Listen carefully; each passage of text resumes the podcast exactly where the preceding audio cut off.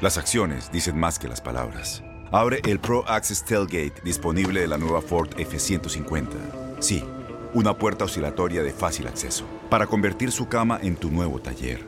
Conecta tus herramientas al Pro Power Onboard disponible. Ya sea que necesites soldar o cortar madera, con la F-150 puedes. Fuerza así de inteligente solo puede ser F-150.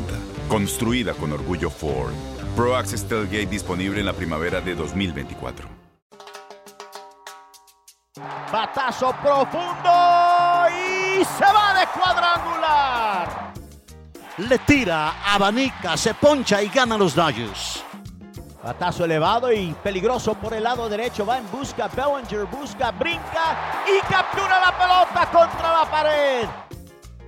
Cantado el tercer strike y los Dodgers son los campeones por sexto año consecutivo de la División Oeste de la Liga Nacional.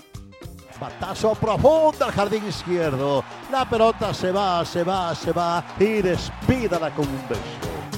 Bienvenidos amigos a un nuevo capítulo de Despídala con un beso con Jaime Jarrín. Yo soy Jorge Jarrín. Gracias por estar con nosotros. Bueno, papá, aquí estamos listos una vez más. Continuamos con nuestra serie de, de entrevistas y conversaciones. Uh, ¿cómo, cómo, cómo, te sientes hoy día? Perfectamente bien, gracias. Bueno, estamos aquí en Los Ángeles Ajá. y digo que estamos en Los Ángeles porque hay ocasiones en que estamos también en Arizona. Jorge y yo eh, hemos tratado de, de, dividir este tiempo de inactividad eh, quedándonos aquí en Los Ángeles un Efren, tiempo cuando él se aburre. Y, y luego yéndonos a Arizona. Sin embargo, Yeah. lamentablemente, eh, hace pocos días, hace una semana exactamente, planeábamos irnos a Arizona y quedarnos allá un par de semanas y luego regresar a Los Ángeles. Lamentablemente surgieron las noticias de que la pandemonia se ha acrecentado en el número de, de contagios grandemente en Arizona. Yo creo que eh, ya le- les habíamos dicho anteriormente de que en Arizona como que nos sentíamos tal vez eh, más seguros, el ambiente estaba más, más amplio, eh, menos contaminación, lógicamente, pues eh, en Arizona reina el desierto.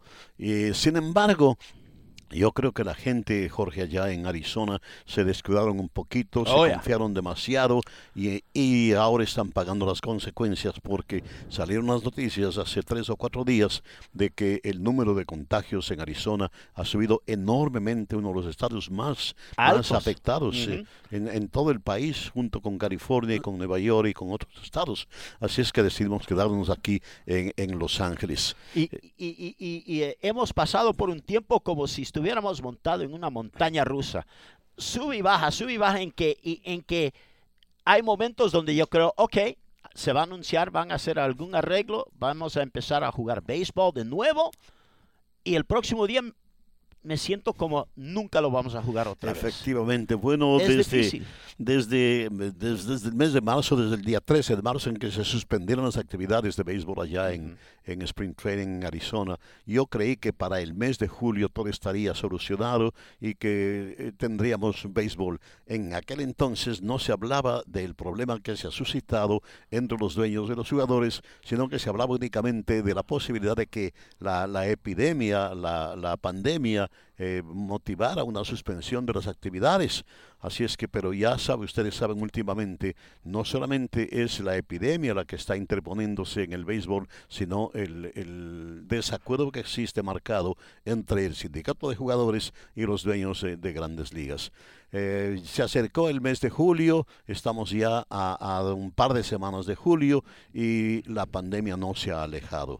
Y, y yo creo que, que aunque lleguen a un acuerdo las dos partes litigantes, el aspecto ah, de la salubridad, de la salud de los peloteros y del público en general, pues eh, sale al tapete y, y no sabemos si, si, aunque tengamos un acuerdo, si va a haber béisbol o no, porque está recrudeciendo eh, el oleaje de casos de, de la pandemia. Claro, y vamos a hablar en unos momentos con Marley Rivera. Tenemos la oportunidad de tener a Marley, una, una persona muy destacada en el béisbol. Si, tal vez si ustedes eh, ven los juegos de ESPN los domingos en la noche, han tenido la oportunidad de, de ver a Marley Rivera, reportera y periodista de béisbol para ESPN, ESPN Deportes. Ella va a estar con nosotros, va a hablar de eso y más, y su conversación con Alex Cora, quien eh, fue el dirigente de los Medias Rojas de Boston en el 2018 cuando se enfrentaron a los Dodgers, pero más que eso también fue eh, el, el coach de la banca de los Astros en el 2017 y por primera vez Alex Cora ha decidido ya hablar al público a través de Marley Rivera y vamos a hablar de eso, esa entrevista que ya salió hace unos par de semanas. Mientras tanto, si ustedes tienen algún comentario, algo que quisieran ver más de nuestro podcast, alguna pregunta que tienen para mi papá, lo pueden hacer a través de las, las redes sociales, Twitter y Instagram, uh, para mandar un mensaje, pueden a, a través de Twitter, Instagram, Jaime Jarrín 98, eh, eso es de Instagram, Jaime Jarrín 98, o a través de Twitter lo pueden hacer arroba Jaime Jarrín, arroba Jaime Jarrín. Y también a la misma vez nos pueden mandar información si quieren o, platicar con nosotros a través de eh, las, uh, las, redes sociales de nuestra fundación, de la fundación de Jaime y Blanca Jarrín, eh, simplemente usando arroba Jarrín Foundation. Y quiero agradecer una vez más a Univision en que nosotros estamos haciendo esta serie de podcasts para mantenernos en contacto con ustedes durante eh, este tiempo donde no hay béisbol, pero eh, las ventas eh, de, de, las propagandas y todo, eh, 30% serán para la Fundación Jarrín. Así que agradecemos mucho ese apoyo de Univisión. Así que, bueno, con eso a mí, oh, y sabes qué, Pat, te tengo una buena noticia. Quiero sí, anunciar sí, sí. aquí en que acabamos de terminar un esfuerzo uh, con los defensores y nuestra fundación para recaudar fondos a través de y dando los fondos al LA Regional Food Bank para dar comidas a la gente que están más afectadas por, porque han perdido su trabajo, lo que sea con esta pandemia. Y uh, acabamos de terminar ese esfuerzo que duró dos semanas y pudimos uh, uh, recaudar fondos para comprar 268 mil comidas. Oh, pasamos de, de, la, de, la, meta que habíamos establecido, 240 mil, fueron 268 mil comidas uh -huh. que logramos comprar y, y, repartir entre la gente necesitada. Así es, y uh, queremos agradecer a todos ustedes que mandaron dinero a la Fundación Jaime y Blanca Jarrín, que participaron en ese esfuerzo. Saben que su dinero fue utilizado en una manera muy importante porque en este país Nadie debe acostarse con hambre. Nadie debe tener que pasar por eso. Me alegro mucho, me alegro muchísimo saber que, que, hayan, que la fundación haya podido, junto con los defensores, recaudar los fondos para 268 mil comidas que fueron ya distribuidas oportunamente en las últimas semanas. Qué Por, bien. Me siento es. tremendamente eh, feliz en verdad. Eso es. Bueno, papá, eh, con eso ya nos está esperando aquí nuestra gran amiga Marley Rivera. No, pero antes, por favor, oh. No, no dejes de traerme una buena porción de, de, de taquitos de guisados. Oh, ya. nuestro amigo, a, ayer porque recién estamos pasando por un tiempo donde ya se permite aquí en el área de Los Ángeles ir a un restaurante y sentarse dentro del restaurante siguiendo las reglas necesarias, manteniendo por lo menos seis pies de distancia, uh, cubriendo la cara y todo al entrar y todo, y ya cuando te sientas y, puedes empezar a comer, te quitas el, el face covering, pero uh, tuvimos un, pasamos un buen tiempo ayer con nuestro amigo Armando de la Torre, uh, quien acaba de abrir eh, durante esta época, increíble pensar abrir un nuevo restaurante en esta época, pero él sí lo hizo porque, bueno, Armando es valiente, se mete en lo que sea y... Uh, le ha, ido muy bien. le ha ido muy bien. Tremendamente bien. Estaba sorprendido con la aceptación del público de, de su nuevo local, eh, guisados en, en, Pasadena. En Pasadena. En la, en la, esquina de California y Arroyo Parkway. Está abierto guisados, amigos. Por eso pasen para unos, unos tacos guisados ahí para, para, para que, que disfruten y di- díganle Tenemos que, llevarle a, a, a Efren, que les mandó Jaime Jarrín o Jorge Jarrín. Yo sé que les van a atender muy bien. Mientras tanto, como he dicho, Marley Rivera en Nueva York nos está esperando, así que vamos a, a pasar ahora a nuestra a, conversación con Marley Rivera. Bueno, amables amigos, como ustedes saben, el deporte profesional en el mundo entero anda en serios problemas. Aquí en los Estados Unidos, particularmente, el béisbol se encuentra, diría yo, en una encrucijada, en un momento muy, muy, muy difícil. Por lo tanto, pues nos cae del cielo la participación aquí de una persona que nos va a ilustrar nuestro criterio en una forma amplia, maravillosa. Ella es, y digo ella, porque es ella, a una persona que se ha dedicado toda su vida prácticamente al periodismo de investigación, tanto en radio como en televisión y también en lo que a prensa escrita se, se refiere. Ella es Marley Rivero, oriunda de la isla de Puerto Rico, de la isla del encanto, y ha tenido la amabilidad de llegar hasta nosotros. Y estoy seguro que ella nos va a ampliar nuestro criterio con respecto particularmente a lo que al béisbol respecta y a los demás deportes, porque ella cubre, ella es muy polifacética, Sí. polifacética en verdad, cubre muchos deportes. Así es que, Marley, qué gusto para mí eh, saludarte. Hoy se cambian los papeles, siempre has sido muy amable en entrevistarme. Ahora, a mí me toca iniciar este diálogo contigo. ¿Cómo estás, Marley? Estoy bien, es un honor para mí estar con ustedes. Cuando Jorge me dio la llamada y me dijo, ¿quieres estar en el podcast con...? Yo dije, pero por favor, con Don Jaime. Claro. A mí nunca, nunca he estado en un, en un podcast con un salón de la fama, así que esto para mí es, es un honor. El honor es mío. Muy bien, me imagino, Marley, que estás ahora más ocupada que de costumbre. Generalmente, debido a, Sí. al- a los problemas eh, de esta eh, pandemia, eh, pues mucha gente está desocupada. En cambio, me imagino que para ti se te han multiplicado las responsabilidades que tienes como periodista de investigación, ¿no? Precisamente, y una de las cosas que ustedes saben, Jaime, es el hecho de que cuando tenemos el deporte de frente, cuando tienes a los jugadores de frente, cuando tienes un partido, es muchísimo más fácil, porque la noticia está de frente, lo que está sucediendo, ¿verdad? Es fácil de seguir. Tienes al pelotero para hacerle preguntas, etcétera. Eso puede suceder. En este momento que estamos sin béisbol, eso no existe. Entonces tienes que estar todo el tiempo haciendo llamadas, haciendo videollamadas, tratando de enviar mensajes de texto, contac- contactando a ejecutivos, al equipo, a los scouts, a todo el mundo que puedas para conseguir noticias. Y se convierte, como usted dijo, en algo muchísimo más difícil porque no lo tienes de frente. Y definitivamente ha sido algo que ha estado bastante complicado desde ese viernes 13 de marzo. Bueno, yo sé que tu centro de actividades es Nueva York, sin embargo, tú eres producto de esa bella isla del encanto. Tú naciste en Sí. Puerto Rico, ¿no es así?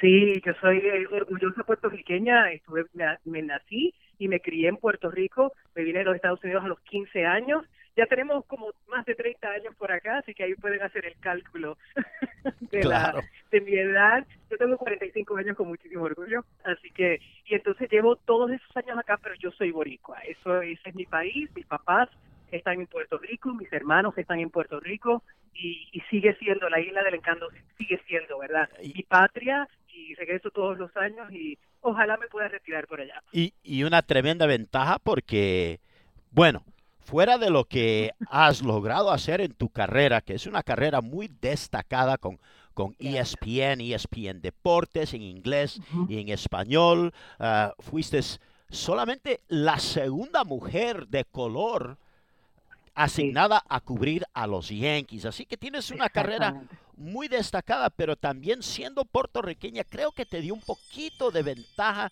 en lograr la entrevista con Alex Cora, algo que nadie más ha podido hacer. Y eh, tiene que ver por tu amistad también con, con Alex. Claro. Claro. Y Y, definitivamente, Jorge, y como ustedes saben, si tú fueras a hacer, ¿verdad? Un feature en este momento de, de Fernando Valenzuela, Claro. pues ustedes tienen esa relación establecida, ¿verdad? Que simplemente levantas el teléfono y llamas a Fernando.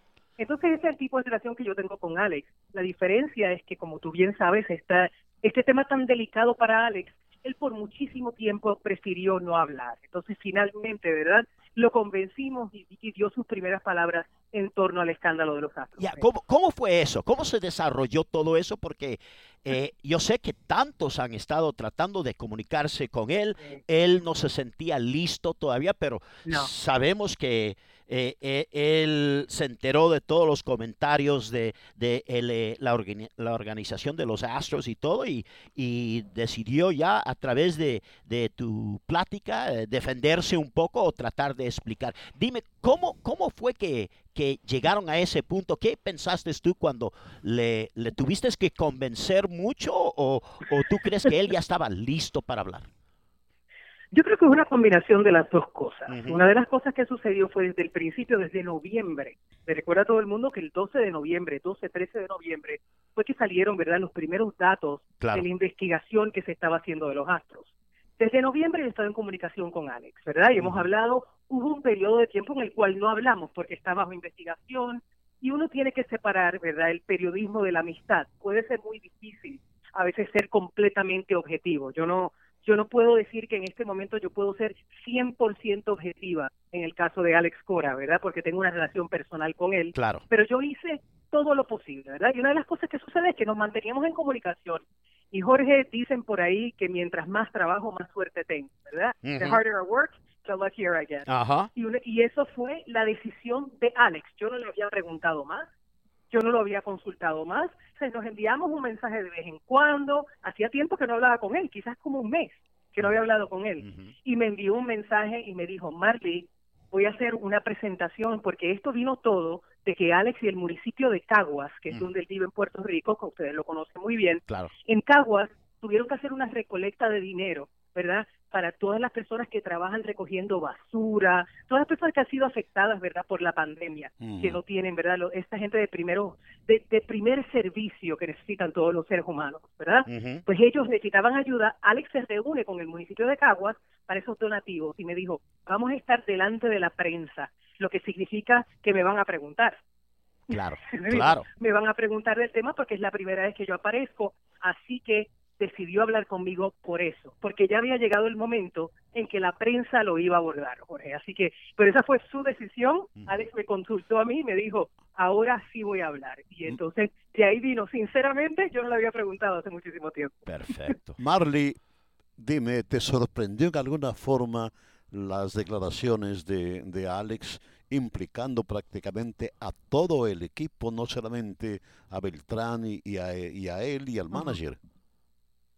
Yo creo que no, no, no fue una sorpresa como tal para mí, don Jaime, porque cuando estuvimos, ¿verdad?, en, en la primavera, cuando estábamos alrededor de los Astros de Houston, eso fue algo que ya los peloteros habían, ¿verdad?, habían querido esclarecer. La mayoría de ellos ya habían dicho, esto no fue solamente, están señalando a dos peloteros, pues bueno, un coach y un pelotero que ya no están aquí. Entonces, una de las cosas que se estaba pensando es que se estaban usando, ¿verdad?, como chivo expiatorio, como patsy, en ese momento de que iban a escoger a estos dos peloteros. Y Carlos Correa, José Altuve, Alex Breckman, eh, bueno, muchísimos de ellos estuvieron allí de frente y dijeron, no fue así como está esta, esta versión de los hechos que acusa a solamente dos personas, no fue así. Y una de las cosas que destacaron fue el hecho de ustedes saben cómo son los periódicos en la ciudad de Nueva York. Y, la, y la contraportada del New York Post tenía una imagen, ¿verdad?, de la película The Godfather, de El Padrino. ¿verdad? Y colocando a Carlos Beltrán, ¿verdad? Como si él estuviera moviendo todas las fichas, ¿verdad? Que todo el mundo era una marioneta y Carlos y Carlos Beltrán y Alex Cora estaban moviendo los hilos. Y esa es la parte ridícula, ¿no? Así que en ese sentido, que era algo que mucha gente no creía, pero me sorprendió que él fuera tan abierto, don Jaime, diciendo, aquí todos fuimos culpables, definitivamente, pero es la verdad, y esa es la parte, ¿verdad?, que era importante saber. Pues yo creo que, que Alex ha, actuado de una forma muy, muy profesional. No me sorprende por el hecho de que, pues yo tuve el placer de conocerle desde donde llegó jovencito, jovencito, a ligas menores en la organización de los Dayos y le vi crecer. Y fui uno de los primeros en que dije, este muchacho tiene madera para ser algún día un dirigente de grandes ligas y no me equivoqué. Eh, y, me dolió en el alma en verdad lo que le sucedió a él. Y yo me abstuve de llamarle durante un buen tiempo porque que dije no hay que darle tiempo a que él absorba todo y, y no es no hay que molestarlo. Así es que me alegro mucho que tú hayas logrado pues eh, Gracias. eh, conectarte con él y despejar un poco el... Ahora dime, él, ¿tú cómo le encuentras a, a él? ¿Le encuentras un poco amargado, decepcionado con, con, lo, con el béisbol, particularmente con el equipo Astros de Houston? Yo te diría, Jaime, que, que él está decepcionado consigo mismo. Hay una gran tristeza en la voz de Alex cuando habla de lo sucedido. Y como tú indicaste, él es un gran hombre de béisbol, ¿verdad? Que se creó una reputación bien específica. Y no solamente eso, el padre de Alex Cora murió cuando él tenía cerca de 12 años de edad y él fue criado por su hermano Joey Cora, que yo sé que tú lo conoces muy, muy bien. Sí, sí, sí. Eso es una familia de gente elegante, decente, caballeros del deporte.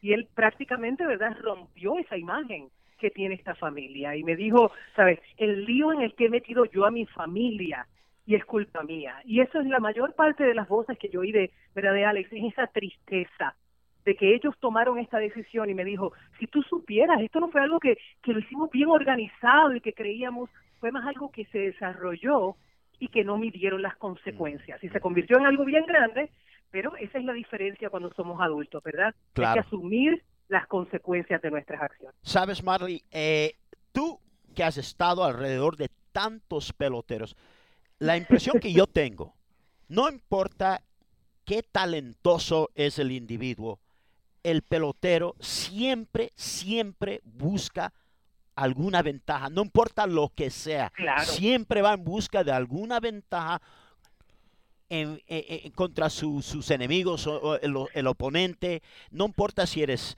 y, y no estoy diciendo que, digamos, ah, Clayton Kershaw o algo así, pero los lanzadores siempre han buscado, si es posible, tener un poquito del pine tar en la gorra o, o- o raspar la pelota en la tierra antes de lanzarlo otra vez para tratar de, de- de buscar una ventaja para hacer más movimiento a la pelota.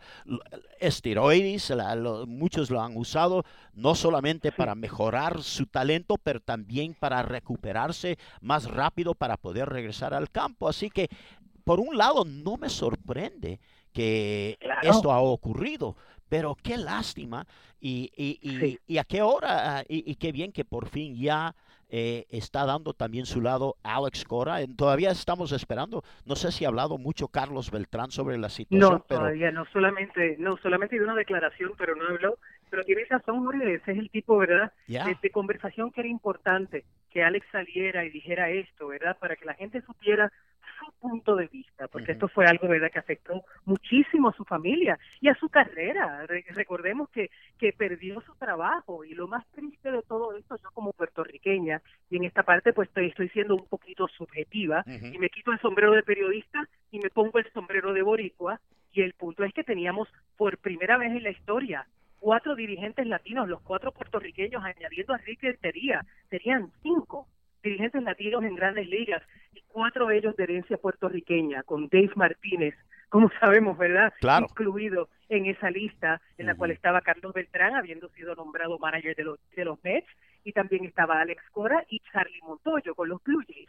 Así que era un momento muy especial para la fanaticada latinoamericana Y- y, y más- puertorriqueña, que por las decisiones que ellos tomaron, ¿verdad? Es muy triste, Es que sea así, que los dos perdieran su trabajo. Claro, y, y más que nada, yo creo, y, y- y tú estando en Nueva York, la forma que tú- lo mataron en, en la prensa allá en Nueva York, al- algo tiene que ver también que porque él fue el dirigente de los Medias Rojas y en Nueva Sí. York, hijo, el dirigente de las Medias Rojas viniendo de los Astros porque también no, no es solamente lo que lograron hacer enfrentándose a los a los Dodgers en la Serie Mundial, pero recuerda que fue los Yankees también que eh, estuvieron batallando con ellos en- con los Astros en el 2017 para el campeonato de la Liga Americana. Así que, hijo, en Nueva York, y, yo sé que le iban a dar fuerte en, los periódicos. Yeah. Y Jorge, lo curioso de todo esto es cuando yo tuve la oportunidad de hablar con Chris Sale, que como ustedes saben, ¿verdad? Lanzó en esa serie, perdió dos partidos de esa serie mundial y tiene que ver un poco con lo que tú mencionaste, el pelotero, y hay que tener cuidado de la manera que lo decimos, pero es la realidad, vas a buscar una ventaja competitiva, ¿verdad? Que sea como que no estás rompiendo las reglas, pero estás casi rompiendo, Ujú. ¿verdad? Así tratas, what you can get away with, a ver qué es lo que puedes hacer que no te agarran. Y él y, y Chris Sale me decía, la gente está molesta porque ellos lo descubrieron antes que los demás. O sea, ese, ese es el punto, que esto ha sido, este, esto lo han, lo han exagerado tanto. Y si Chris Sale, puedes hablarme de los Yankees, Jorge, pero si hay alguien que puede quejarse de los Astros es Chris Sale. Es Chris Sale. Sí, Por el lógicamente. que perdió dos partidos en la Serie Mundial en contra de ellos y Chris Sale no lo hizo. Chris Sale dijo, ¿sabes qué? El que perdió fui yo. Marley, ¿has tratado de ponerte en contacto con Carlos Beltrán?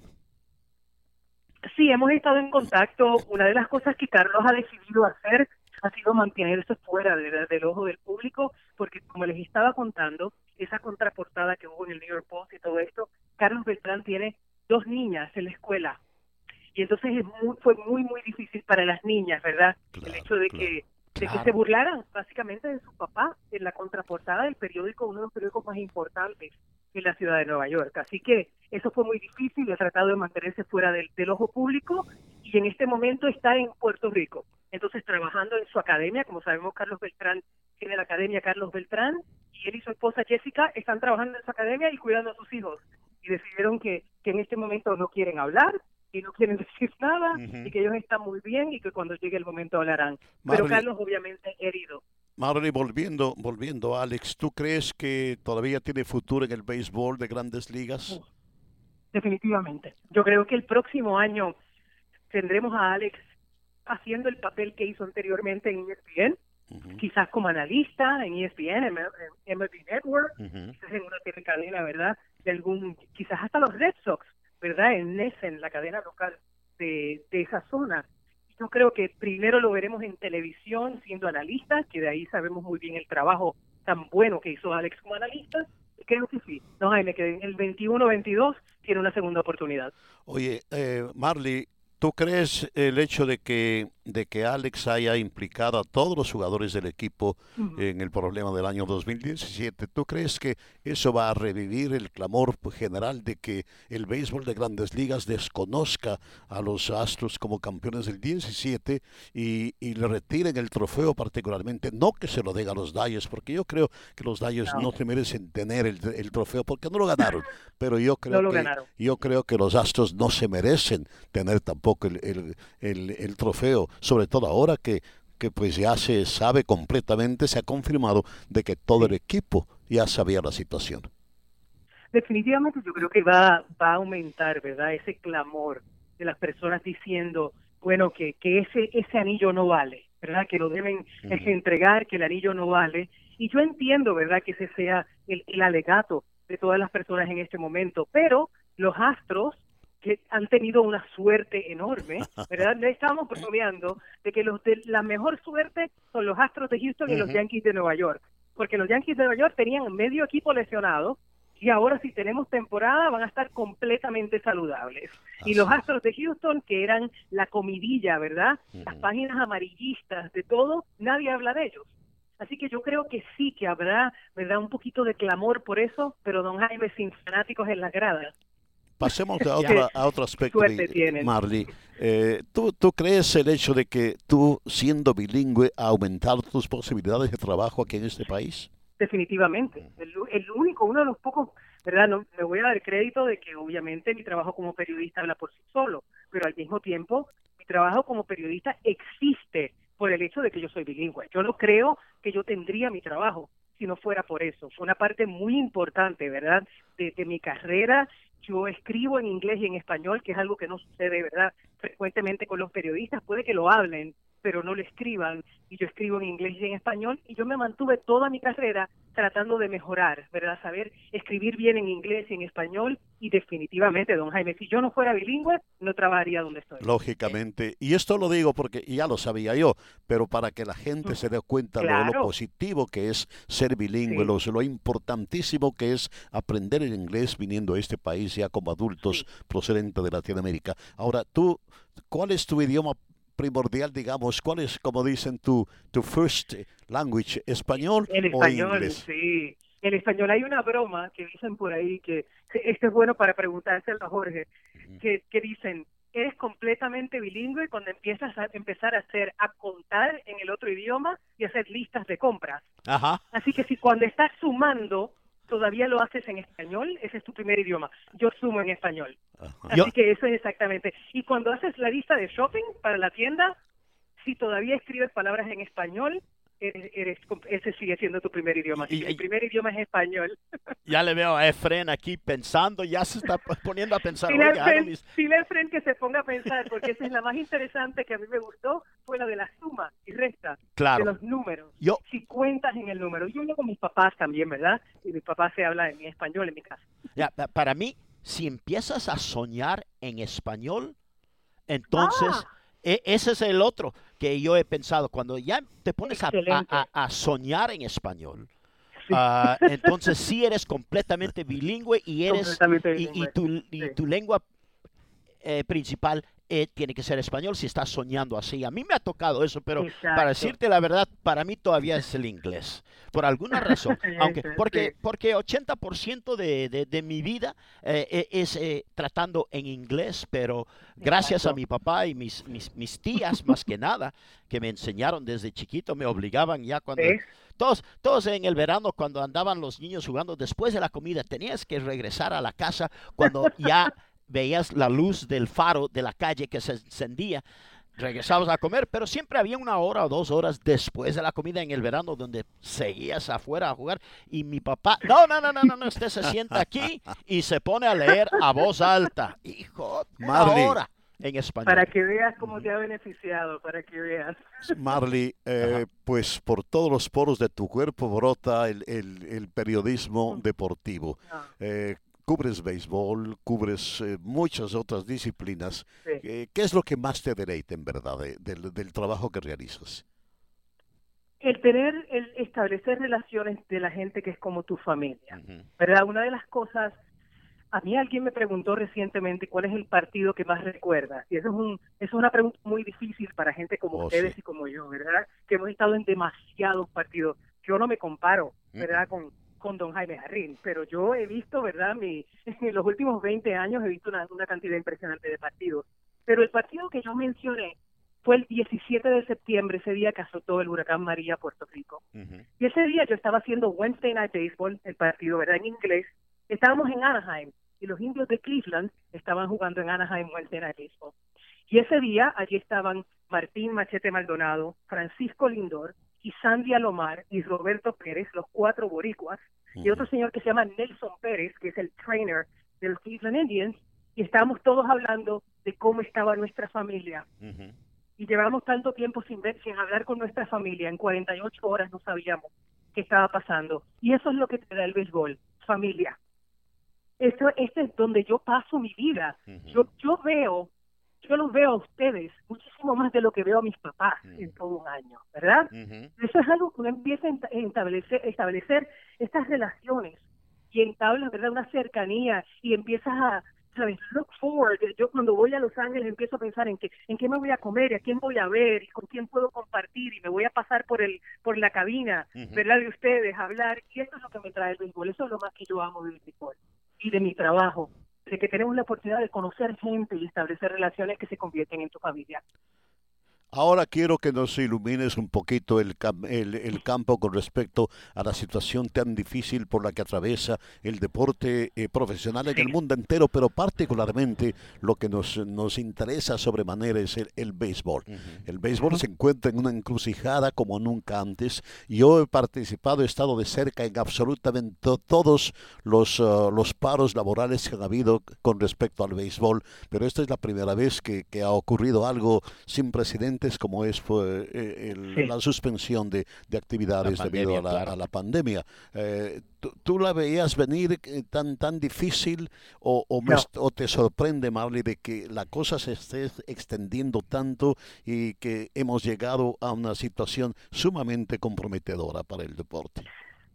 Sí, me sorprende. Sinceramente, una de las cosas, especialmente cuando yo he tenido ¿verdad? conversaciones con la Unión, conversaciones con ejecutivos de Major League Baseball, de que no puedan llegar a un acuerdo, me sorprende. Y una de las cosas que yo he estado un poco decepcionada, y yo estoy en el récord, on the record, de que yo siempre he estado del lado de los peloteros, ¿verdad? Porque ese es el, el, el, el que nos da el arroz y habichuelas a nosotros, ¿verdad? Claro. Que yo me paso con ellos todo el tiempo. Así que, on the record, yo estoy del lado de los peloteros. Pero el punto es que con Major League Baseball no habiendo presentado de verdad, un, verdad una propuesta válida de negociación con los peloteros. Tú presentas cuatro propuestas que tienen exactamente, ¿verdad? Prácticamente los mismos números en términos económicos. Entonces eso es negociar. Negociar es que tú me tienes que dar algo y yo te tengo que dar algo. Y prácticamente aquí los peloteros son los únicos que siguen ofreciendo, ¿verdad? Concesiones. Y en este momento sabemos que hay cinco o seis, ¿verdad? Dueños de equipo saben, no sabemos quiénes son, porque sabemos que eso es privado, que no quieren tener una temporada porque es muchísimo más costoso para ellos tener una temporada corta, ¿verdad? Y pagar a los peloteros que no tener una. Entonces es una sorpresa muy grande de que el deporte del verano, ¿verdad? Los Boys of Summer no van a jugar en verano. Y eso es algo que a mí me choca y me sorprende y estoy anodada completamente de, que esté sucediendo esto. Y, y no solamente cómo está afectando la situación en el presente, pero tenemos que reconocer que el contrato entre el, Collective Bargaining Agreement, el contrato entre la Unión de los Peloteros y los dueños se vence al terminar la temporada del 2021. Queda solamente un año más bajo esa, ese acuerdo. Y lo que está es algo que yo me he sorprendido, Jorge, me he sorprendido que Major League Baseball no esté pensando en eso. Exacto. Porque son los mismos peloteros con quien tú tienes que negociar para un nuevo convenio colectivo. Son los mismos. No va a ser un grupo distinto de peloteros, son los mismos. Así que vamos a hacer la paz, ¿verdad? Y llevarla bien, porque después del 2021, como tú dijiste, tenemos que negociar de nuevo. Bueno, y, y, y la cosa es que es obvio para mí que los, los mismos dueños realmente no están de acuerdo porque algunos de los dueños están avisando a la prensa, bueno, sabes que siendo dueño no es no, no necesariamente estás haciendo bastante dinero. Increíble que digan eso, los peloteros reaccionaron como, "Are you kidding me?" Eh, Justin Turner salió el otro día diciendo, es imposible que un dueño diga, es eh, que el, dueño de los Cardenales de San Luis compró el equipo en 150 millones de dólares y ahora el valor de su equipo 2 billones. ¿En qué negocio vas a poder invertir 150 millones de dólares y, y cinco años después 2 billones? Bueno, yo creo sinceramente, Marley, de que en verdad que los dueños de, equipos están ah, pues eh, aplicando un golpe que puede ser mortal para, para el deporte. Eh, tratan de ahorrar eh, cantidades de dinero sin darse cuenta de que el daño a largo plazo va a ser mucho mayor de, de lo que van a perder ahora en caso de que acepten las condiciones de los peloteros. Y nosotros, ¿verdad? Recordamos muy bien lo que sucedió en el 94 y el 95 y el hecho de que después de eso los fanáticos prácticamente le dieron, ¿verdad?, un castigo a Major League Baseball y, la, y las entradas, ¿verdad?, la asistencia bajó en casi un 25% al béisbol. Entonces me parece un poco ridículo que una industria que hizo tantos miles de millones de dólares, ¿verdad?, que esté así, que estén peleando por cosas que para nosotros es mucho, pero para ellos es mínimo, ¿verdad? Esas cantidades de dinero. Pero como usted dijo, los dueños tienen que decidir. Y si tienes dueños como el de San Luis que está diciendo, ¿sabes? En el béisbol no hay dinero, pues entonces, entonces quizás debemos tener otros dueños encargándose de los equipos. Y lo que me da tristeza es que nos estamos cuestionando a quién le gusta el béisbol o no y quiénes son, ¿verdad? Están en esto por negocio. Y esa es la parte más triste. Bueno, un asunto que en verdad les cayó de perla a los jugadores fue el hecho de que en medio de este problema tan serio salió la noticia de que la televisión eh, está firmando un nuevo contrato con, los, dueños de, Major Leagues eh, Imagínate. por, por 3.500 millones de dólares. ¿Te imaginas? 3.500 millones de dólares. Es como una cosa increíble, ¿verdad? Que digan, y obviamente eso fue ¿verdad? Alguien que soltó ese número para que vean que es la realidad. Una de las cosas que me estaban diciendo algunas fuentes de la Unión es que no le han presentado todavía a la Unión porque MLB alega, ¿verdad? Que no pueden montar una temporada corta y pagarle el salario prorrateado completo, ¿verdad? El prorata completo a los jugadores. Pero no han presentado evidencia económica de eso. Entonces ese es el punto de la Unión. Preséntame la evidencia económica que te dice, y de momento, como ustedes dicen, de momento la evidencia económica es que acaban de firmar un contrato de miles de millones de dólares con, ¿verdad?, con una compañía para presentar playoffs. Entonces, pues no, es, es, triste. Me gusta lo que están haciendo los peloteros en este momento, diciendo, yo estoy listo, dime dónde y cuándo. ¿Dónde y cuándo? Y vamos a jugar. Y lo han, lo han dicho ya un par de sí. veces últimamente diciendo, hey, estamos listos. Ahora la cosa es que Sí. si el eh, eh, eh, Rob Manfred, el commissioner, si él obliga, dice, ok, olvídense, vamos a jugar 50 juegos, ustedes tienen que jugar y todo. El miedo que tienen es que la unión va a, ¿cómo se dice? File a grievance. Eh, Que presentar van a, que- que van a tener una demanda. Una Exacto. demanda. Y la cosa es que Sí. si presentan una demanda, los dueños están obligados a hacer, a- a te- dar acceso a sus libros, a, a los books. Y ahí está el detalle. Ahí está, Dijiste la palabra mágica, libros. Los Hubo libros. algo bien curioso que me dijo un pelotero de la Liga Nacional, que no voy a decir su nombre para proteger su privacidad, pero un pelotero de la Liga Nacional me dijo, el motivo por el cual los fanáticos siempre se van del lado de los dueños y no del lado de los peloteros es porque los salarios de los peloteros aparecen en dólares y centavos escritos en todos lados. Tú puedes hasta medir cuánto se gana un pelotero por cada turno. ¿verdad? Que tiene al bate. Y no puedes ver lo mismo de los billonarios que son dueños de equipo Claro. no está esa información, no están esos libros y esa es la clave, ¿verdad? The books, open the books, Open the abre los libros claro. y enséñame, enséñame que tú vas a perder más dinero pagándome, enséñame eso y no lo han hecho. Bueno, indiscutiblemente que los, eh, con los clubes van a perder dinero en caso de que se juegue sin asistencia Sí. en los estadios, pero en los últimos tres años el béisbol ha estado tan, tan robusto en lo que a ingresos respecta de que podrían sacrificar unos pocos centavos en bien del deporte en general, en bien, en bien del, del béisbol. De lo contrario, pues eh, yo creo que el béisbol va a perder una cantidad enorme de seguidores y Sí. va a establecerse como tal vez el tercer deporte y no en el primer deporte que, que ha sido por tantos años eh, en, el, en, el, eh, en, en- en los Estados Unidos. Eh, yo- Definitivamente, Yo, no y- y- entiendo, y- yo no entiendo. Y es así una de las cosas que yo he visto y algo que quizás será importante para todos los aficionados que escuchan, ¿verdad? Este podcast de ustedes dos. Yo creo que es bien importante decirle a los aficionados lo siguiente. Los peloteros lo único que quieren es su salario. Ellos no están pidiendo más ni menos. Y una de las cosas que ellos están diciendo es, mira, vamos a hacer unos recortes, ya yo estoy asumiendo el recorte y solamente me vas a pagar por cada partido. Pero me dicen, yo voy a dar el 100% en el terreno. Si hay un fanático en las gradas o hay 60 mil. No importa, tienes que jugar de la misma manera. Y por eso es que los peloteros quieren que le paguen una pandemia. Quieren que simplemente le paguen su salario. Si tú te ganas un dólar por cada ciento, ¿verdad? Por, por cada uno de los partidos de los 162, si juegas 50, los peloteros quieren que le paguen Ya, 50 Los dólares. 50, Eso es todo, ellos no están pidiendo más. Marley, ¿tú crees Entonces, que es tú crees que todo está sellado ya o todavía ves un pequeño rayo de esperanza de que de que logren llegar a un acuerdo todavía? ¿Tú crees Yo que tengo esperanza, yo tengo esperanza. Sí, yo creo que sí. Una de las cosas que yo vi y que me, me decepcionó un poco fueron los comentarios, ¿verdad? De, que salieron al aire de ambos lados, de la, de la Unión y de Major League Baseball con dimes y diretes en la prensa. Y eso es algo que no puedes hacer. No puedes quedar en ridículo de esa manera.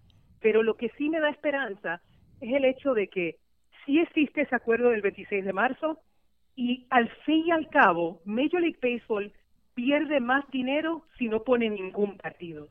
Entonces esa es la parte porque yo creo, sabes que desafortunadamente yo creo que se va a jugar béisbol no por las, rato- las razones que nosotros queremos, no por amor al béisbol, se va a jugar por, por la parte económica, porque se pierde más dinero si no se juega. Mm. Y esa, esa es la única, la única esperanza que a mí me queda, la Ujú. única esperanza que me queda en este momento es que financially, financieramente es mejor jugar aunque sea 50 partidos. Claro, claro. Bueno, se nos está yendo ya el tiempo, Marley, pero Oh, no. a- antes, antes de terminar, mira, mi papá y yo hablamos mucho. En el 2018, cuando Alex Cora fue el dirigente de, de los Medias Rojas de Boston, Sí. nosotros reconocemos que ese año el equipo de Boston sí fue el equipo superior ah, entre los Dodgers y los Medias Rojas. Pero el 2017 todavía nos duele, nos duele bastante. Pero me trae una memoria y yo quiero agradecerte a públicamente porque mi papá y yo habíamos viajado ya a Houston antes de eso en el 2015 en una serie de Interliga. Ah, y cuando estuvimos allá en Houston, te digo la verdad, no nos... no quiero decir que no nos trataron bien, pero no nos trataron con el respeto que yo creo que merece un miembro del Salón de la Fama y en que llegamos y la, telecadena del equipo contrario y, ya sabes a dónde voy eh, exacto. exacto y llegamos allá y nos dijeron sabe que no tenemos puesto en la cabina de prensa para ustedes What? Ah, no, no tenemos puesto, pero hemos puesto una mesa en la sección de la gradería, una ahí, ahí al ladito, donde pueden trabajar haciendo imposible. Nos tocó hacer eso. Ok. Lo aceptamos, hicimos nuestro trabajo sin quejarnos mucho, pero llega la Serie Mundial en el 2017 y otra vez nos encontramos sentados con los fanáticos en la gradería tratando de hacer el juego. Y lo aceptamos. Claro, por, en una serie mundial, pero hay tanta gente cubriendo la serie mundial que al principio lo aceptamos, pero cuando tratamos de hacer el primer juego, la gente sentado directamente enfrente de nosotros se paraban y no podías ver nada. Y le dije al señor, eh, eh, perdón, estamos haciendo una transmisión de béisbol para radio en Los Ángeles y el resto del país y todo. Y si nos pudiera ayudar un poquitito nomás. Y me miró nomás diciendo, mira, yo pagué 300 dólares para este boleto, yo voy a hacer lo que me da la gana. Y no nos ayudó nada. Entonces con eso ya me fui, mientras que mi papá estaba en el aire, me fui, me, quejé con nuestra organización. Ellos se pusieron en contacto con los Astros, vinieron, al principio no dijeron nada, lo siento, nada.